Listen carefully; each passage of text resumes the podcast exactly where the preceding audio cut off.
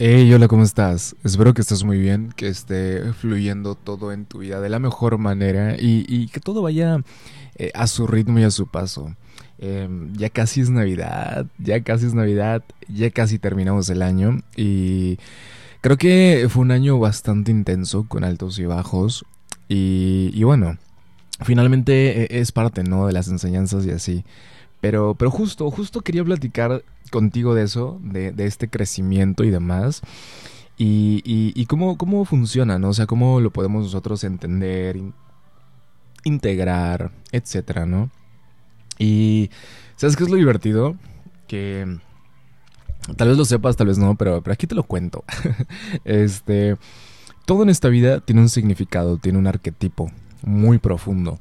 Y cuando nosotros logramos como entender estos significados de todas las cosas que existen en el planeta, nos damos cuenta que las podemos integrar con nosotros. Por ejemplo, la Navidad em, significa espiritualmente, tiene un simbolismo espiritual como cerrar ciclos, dejar atrás el pasado y enfrentar a tu sombra.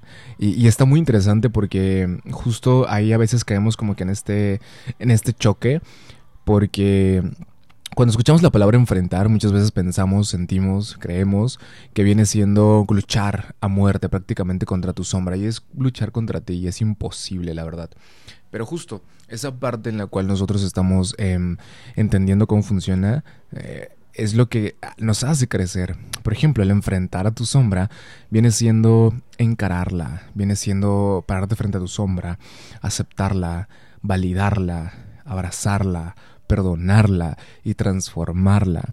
Esa es la parte divertida. Y, justo este, esta, esta Navidad viene representando todo esto, el cierre de ciclos y demás. Y ahí es donde también el detalle surge, porque nosotros, eh, a nosotros los seres humanos nos cuesta mucho cerrar ciclos, dejar el pasado.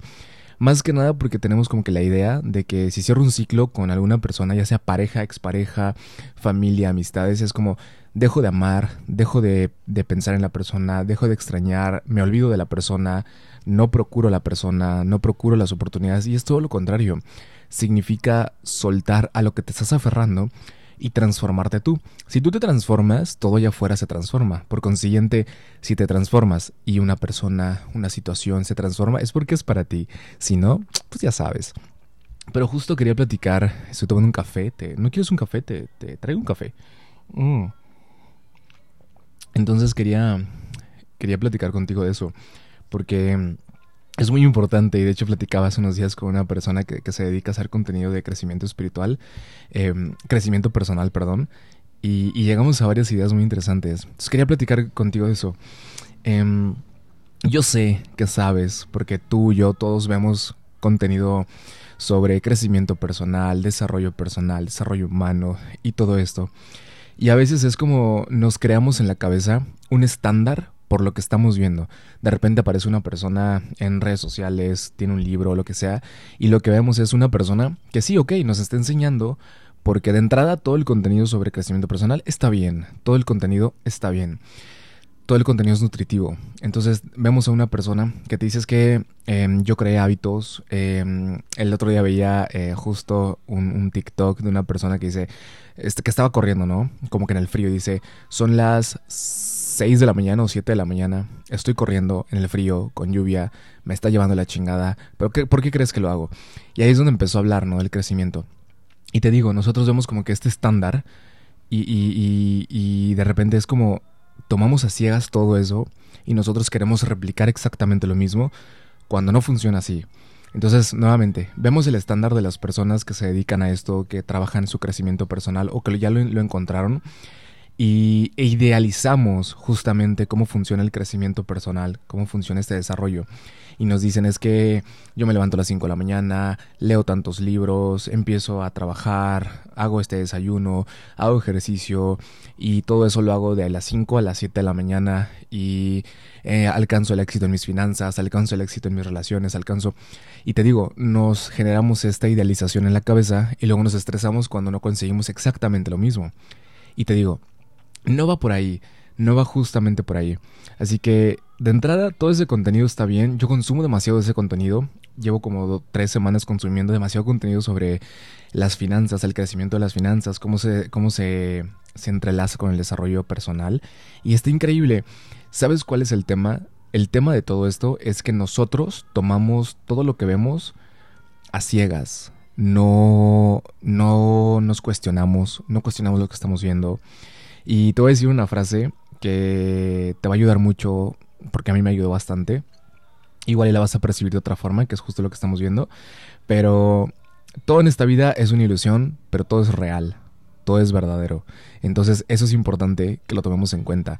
Así que no tomemos todo a ciegas, ¿sabes? Ese es el detalle de todo.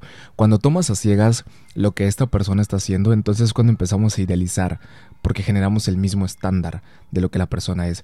Y de entrada, el crecimiento personal, el crecimiento, el desarrollo, es literalmente diferente para todos. Cada individuo, una, lo entiende de una forma diferente, lo aplica de una forma diferente y, sobre todo crece de una forma diferente. Pero nuevamente tendemos mucho a ver al lado y ver que una persona tal vez lleva 10 escalones más que nosotros y nosotros apenas vamos como uno por uno y la persona va brincando de dos en dos. Y no significa que no estemos creciendo. Nosotros crecemos a nuestro ritmo y eso está bien. La otra persona está creciendo increíble. Entonces, chingón. Finalmente te digo, todos recibimos las cosas de manera diferente. Te voy a dar un ejemplo. Hace tal vez un mes estaba platicando con una amiga y estábamos debatiendo un libro. Un libro justo sobre crecimiento personal. Y haz de cuenta, en el libro la parte que nos llevó como a este debate más profundo fue que mencionaba en el libro que el ser humano llegó a esta tierra a, sufrir para poder entender y crecer. Y ella me decía, no estaba realmente en desacuerdo con esto, esta frase o, o este, este texto, pero me dijo, es que yo no puedo concebir al 100% cómo solo venimos a sufrir. Yo siento que venimos a hacer algo más, pero nosotros decidimos sufrir. Y yo la recibí de otra forma totalmente diferente. Esa información la procesé yo de otra forma diferente. ¿Por qué? Porque yo tengo una visión, una percepción de mí y de todo de una forma diferente. Tengo una percepción del sufrimiento diferente a la de esta amiga, a la, tuya, a la tuya, a la mía, etc. Entonces yo lo que recibí fue, eh, claro, venimos a, a un mundo, entramos en el sufrimiento, caemos en el sufrimiento, por ego, por lo que tú quieras. Pero de adentro tenemos que aprender a construir con lo que tenemos, con lo que somos, para poder salir de eso y ser felices. Y entender cómo funciona. Al final llegamos a un punto en concreto los dos, eh, muy bonito. Y justo tiene que ver con las elecciones, ¿no? Tú decides y luego eliges, que son cosas diferentes. Entonces, es muy bonito. Pero de esta manera es como te digo que ella percibe la información de una forma diferente en base a sus experiencias, a su percepción y a su conocimiento y yo a otra. Y de eso se trata. No se trata justo de tomar a ciegas lo que estamos viendo y lo que estamos leyendo con un sí absoluto o un no absoluto. Simplemente se trata de integrar las cosas. Y, ahí es donde a veces como que nos confundimos mucho y chocamos porque ¿cómo integro algo? O sea, ¿cómo lo, cómo lo hago parte de mí? Y ahí te va, ahí te va algo que me ayudó mucho. Y otra vez, esto intégralo, o sea, no, no lo tomes así nada más, intégralo. Em, te voy a decir algo, eh, hace, hace, hace un tiempo Em, llegué a un taller y luego leí después algo muy similar, lo voy a resumir en, en una sola, digamos, frase. Decía, revisa tus vínculos, especialmente con las personas que más amas en la vida, y aléjate de esos vínculos excesivos. Y yo dije, mmm. al inicio como que sí me causó conflicto y dije, ¿cómo voy a alejar de personas que amo como mi madre, como mi pareja, como sea, no. Y luego lo integré en mí, entendiendo que para mí qué representa el vínculo con mi madre y qué representa mi madre. Para mí, qué representa el vínculo con mi pareja y qué representa mi pareja. Te voy a dar un ejemplo. Para mí, mi pareja o, una pareja representa, primero que nada, una versión mía del amor que yo soy capaz de darme a mí, que justamente lo reflejo en ella. Y representa también el espejo más grande en mi vida, donde reflejo todo lo que he sanado y lo que no he sanado. Reflejo también mi mejor versión. Entonces para mí representa, la, la pareja representa este punto de crecimiento personal, mutuo e individual. Y al mismo tiempo representa todo el amor que puedo darle a una persona simplemente por elegirla. ¿Me explico? Pero ya cuando empiezo a, a, ver esto, no me quedo justamente con eso y, entiendo que el alejarme de ese vínculo excesivo este vínculo que yo tengo es cómo yo percibo a mi pareja, cómo yo la entiendo. Y entonces digo, ok, voy a alejarme del hecho de que 24/7, 365 días del año, em, la persona va a reflejar todo lo que yo soy. No, también va a reflejar su infancia y yo la voy a percibir. También va a reflejar su niña interna, yo la voy a percibir. Va a reflejar sus temas con papá, con mamá y yo los voy a percibir. Va a reflejar todo lo que ella es y yo lo voy a percibir. Entonces, primero que nada, me alejo de este sentido de todo el tiempo me voy a estar reflejando yo porque entonces lo único que estoy haciendo es trabajar mi ego. Solo lo único que estoy haciendo es como enfrentarme siempre contra alguien y cuando yo solo me reflejo a través de la otra persona, ya no la entiendo, me empiezo a bloquear y ahí es cuando muchas veces las relaciones pues fracasan, ¿sabes? Entonces a eso voy, para mí representa eso. Cuando ya hablo de mamá, por ejemplo, para mí mamá representa uno de los amores más puros, representa uno de los pilares más importantes y ahí está el detalle.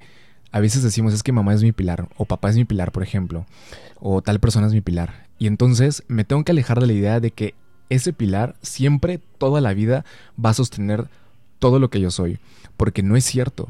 Hay momentos en los cuales ese pilar se cansa, güey. Y a pesar de que siempre te va a apoyar, no puedes descargar todo. Porque cuando ya nos quedamos con el chip, ah, es que pues, es mi pilar, ¿sabes? Yo siempre llego a descargar todo, perdón por la palabra, pero toda mi mierda con mi mamá. Yo llego a descargar todo lo jodido que entendí el día, lo llego a descargar con mi mamá. Entonces yo me alejo de esa parte entendiendo, comprendiendo, integrando que sí, mamá representa este pilar, pero no voy a llegar a cargarle todo, ¿sabes? Y, justamente esa es la integración. La integración es cómo tú representas lo que estás viendo, cómo tú representas, por ejemplo, el crecimiento personal, cómo tú representas lo que la persona te está diciendo. Entonces, eso es muy importante. Entonces, si yo te digo, hay muchas personas, por ejemplo, que, que, normalmente dicen, es que tienes que levantarte a las 5 de la mañana. De hecho, hay un libro que se llama El Club de las 5 de la mañana. Gran libro, te lo recomiendo mucho. Pero Justo, de, levanta a las 5 de la mañana para empezar a hacer esto y hacer el otro y ser fructífero durante el día y poder tener este crecimiento en finanzas, en relaciones, en todo, ¿no? Y te digo, ¿cómo yo percibo levantarme ahorita en mi vida a las 5 de la mañana? ¿Sabes cómo lo percibo en este momento? Y te lo digo así 100% sincero. En este momento percibo levantarme a las 5 de la mañana como un desgaste físico. ¿Por qué?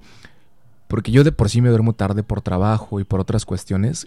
Y levantarme a las 5 de la mañana, más allá que, ok, voy a poner más ejercicio, voy a poner otro, me voy a levantar más cansado, puede que me estrese. Y claro, puede que durante el día el estar constantemente haciendo esas cosas me ayude. Pero ahorita para mí representa un desgaste físico. Entonces, en este momento, no me levantaría a las 5 de la mañana. Tal vez te puedo decir, levantarme a las 7 de la mañana. Normalmente yo me levanto entre 9 y 10 de la mañana. Este, entonces, si yo me levanto a las 7 de la mañana, para mí representaría, ah, ok, un poquito más de, de flexibilidad en cuanto a mi cansancio. Levantarme a las 7 de la mañana representa el poder avanzar un paso más en quererme levantar más temprano, en querer hacer más cosas. Entonces, a las 7 de la mañana yo lo veo, yo lo represento de una forma mucho mejor para mí. Entonces, ese es mi, horario al que tengo que apegarme ahorita para tratar de, cumplirlo, ¿me explico? No es necesario que hagamos todo lo que alguien te diga de que es que levántate a esta hora, levántate a otra hora. No, simplemente es el integrarlo. ¿Qué representa para ti esto? Y, de la misma manera, hace, hace ah, este, este año estaba en, estaba en Ciudad de México en, en, en una plática y recuerdo que, que una persona me dijo de que, güey, es que yo quiero hacer ejercicio, pero me cuesta mucho hacer ejercicio a las eran creo que las 6 de la mañana, porque ella sigue a varias personas que se levantan a esa hora este, a hacer ejercicio. Y dice, es que me cuesta mucho, y me cuesta mucho porque la persona estudia, estudió gastronomía y estaba trabajando en restaurantes y todo. Y ella salía casi 3 de la mañana y llegaba a su casa muy rápido, la verdad. Pero dice, pues voy a dormir 3 horas. Y le digo, ¿qué representa para ti levantarte a las 6 de la mañana? Y me dice, puta, un desmadre físico y mental. Y le digo, entonces no podrías hacer ejercicio a las 6 de la mañana. Me dice, ni de chiste, pero ni a las 8 de la mañana. Le digo, ¿qué podrías hacer a las 8 de la mañana si te levantas a las 8 en punto? Me dice, no sé, em, dibujar, escribir mis sueños, normalmente lo hago. Y le digo, ahí está la clave de todo. Tú aprendes escribiendo tus sueños, les das una interpretación y una forma y dices, sí, he aprendido mucho de mí. Entonces ahí está la clave de tu crecimiento personal, de tu desarrollo personal. No tienes que, a la de a huevos, tener que hacer ciertas cosas para poder crecer. Entonces ahí esta persona entendió que para ella levantarse a las 8, no a las 6, levantarse a las 8 representa que, ok, estoy un poco más descansada y me doy el chance de escribir, me doy el chance de, dibujar mis sueños para poderlos entender y seguir avanzando. Entonces, de esa manera es como funciona la integración de las cosas, lo que para ti representa y cómo a ti te puede beneficiar eso. Te digo, ahorita ni de chiste me voy a levantar a las 5 de la mañana porque me, estoy durmiendo tarde por trabajo y demás. Pero sí me puedo levantar 9 de la mañana, 8 de la mañana y empezar a escribir. Y te digo porque amo hacer ejercicio, pero ahorita me, me desgastaría mucho más mentalmente haciendo ejercicio. Pero me estoy nutriendo más mentalmente levantándome a esa hora y escribiendo y leyendo para poder escribir, para poder trabajar en, un libro. Y, y, justo es, es esa parte en la cual, güey, sabes lo mucho que he aprendido ahorita últimamente de tres aspectos, tanto de las rupturas amorosas como del pasado y como de cómo nutrir tu mente gracias a que he leído y he escrito. Y tal vez en una semana, en un mes, ya pueda y tenga esa, esa parte de decir, ¿sabes qué? Me voy a levantar a las 7 ahora a hacer ejercicio, porque lo amo. Entonces, esa parte de integrar las cosas contigo es lo que neta nos va a ayudar un chingo con el crecimiento. Entonces, aquí ya tenemos varios puntos. El primero, no percibamos todo a ciegas, no tomemos todo a ciegas. Simplemente agárralo e intégralo contigo. ¿Te beneficia? ¿No te beneficia? ¿Te va a aportar? ¿No te va a aportar? Y después pasa la parte, representa algo en lo que vas a hacer. ¿Qué representa para ti tu trabajo? ¿Qué representa para ti tu familia, tu conexión, etcétera? Y de esa manera es como crecemos. La otra que es súper importante es hay que dejar de separar todo cuando hablamos de la, del camino espiritual o cuando hablamos de la espiritualidad, todavía hay mucha gente que tiene el chip de que es algo que hablamos de fantasía, ¿sabes? Casi casi que hablamos como de Harry Potter. Porque habla de la magia, de los cuarzos, de los cristales y todo. No, quítate eso, de la cabeza. La espiritualidad simplemente significa conciencia. Y conciencia significa el conocimiento de uno mismo. ¿Me explico? Y... Mm, entonces, justamente eso es la espiritualidad. Y tu camino filosófico, tu camino laboral, todo están dentro, hasta el científico, están dentro del camino espiritual, porque el camino espiritual o la espiritualidad nuevamente representa conocerte, integrar, amar y demás. Y esa es la parte bonita.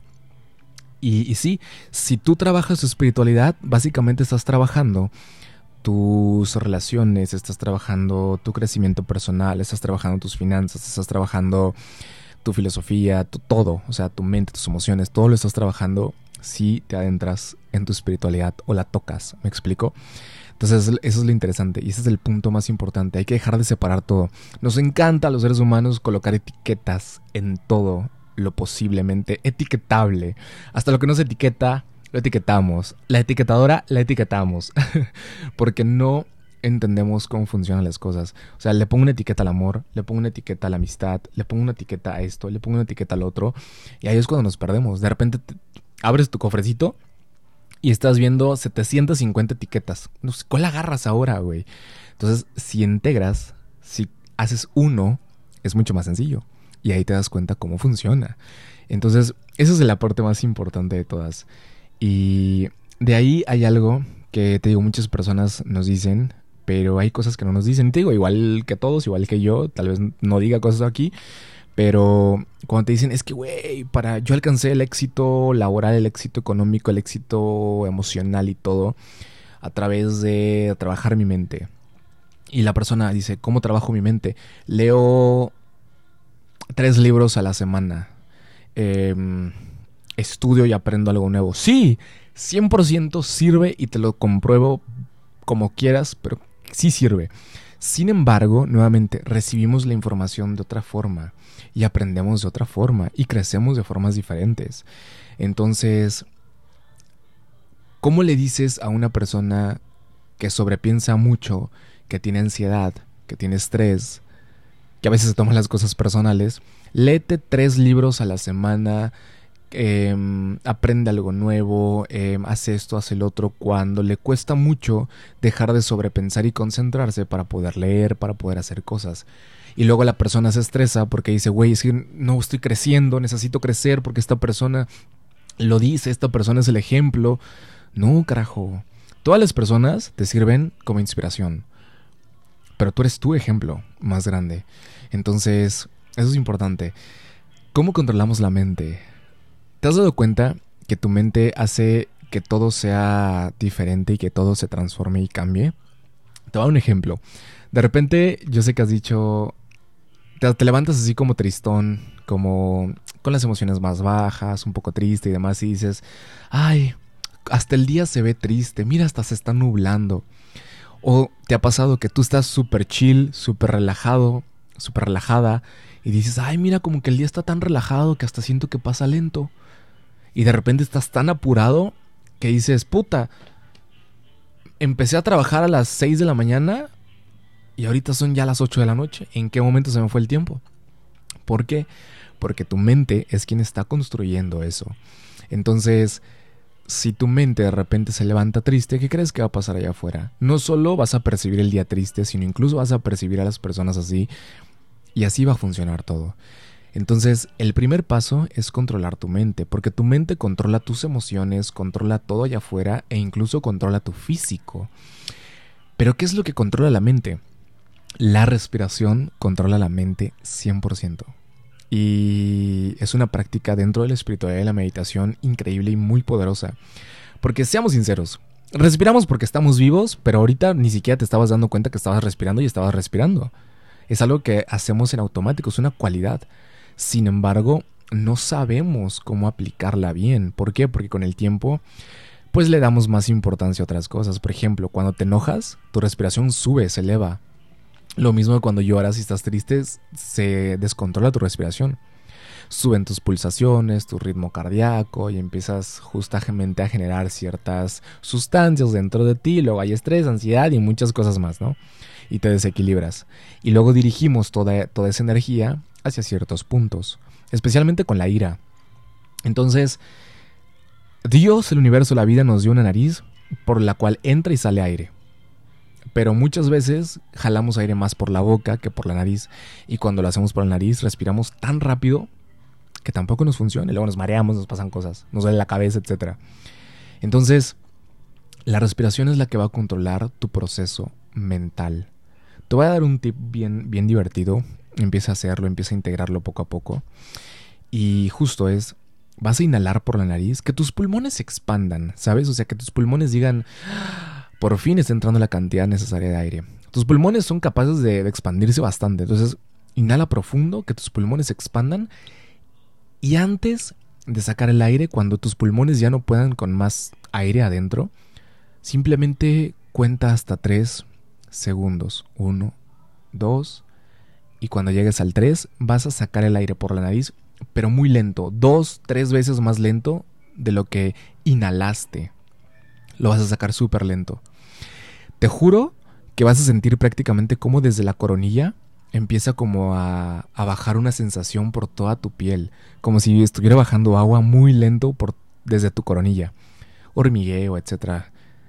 Y entonces si lo empiezas a hacer dos, tres, cuatro, cinco veces seguidas, te vas a dar cuenta cómo empieza a bajar eso. Y justo empiezas a entender y a ver con más claridad, especialmente cuando te enojas, cuando estás triste y de repente dices así, ah, cabrón, me, perdón por la palabra, pero me enojé por una pendejada, por una tontería, por una estupidez. Me puse triste por algo que nada que ver. Y es como de, ok, listo. Y ya estás al 100. ¿Y sabes qué hace esto tan bonito? Que cuando ves las partes del cerebro, ¿sabes qué parte del cerebro se ilumina cuando tu atención está en tu respiración? La parte de enfrente del cerebro. Literal. Em, donde está el entrecejo, el tercer ojo. Y puedes buscar la, la información científica. Esta parte del cerebro donde está el entrecejo, se ilumina el cerebro cuando nuestra atención está en nuestra respiración.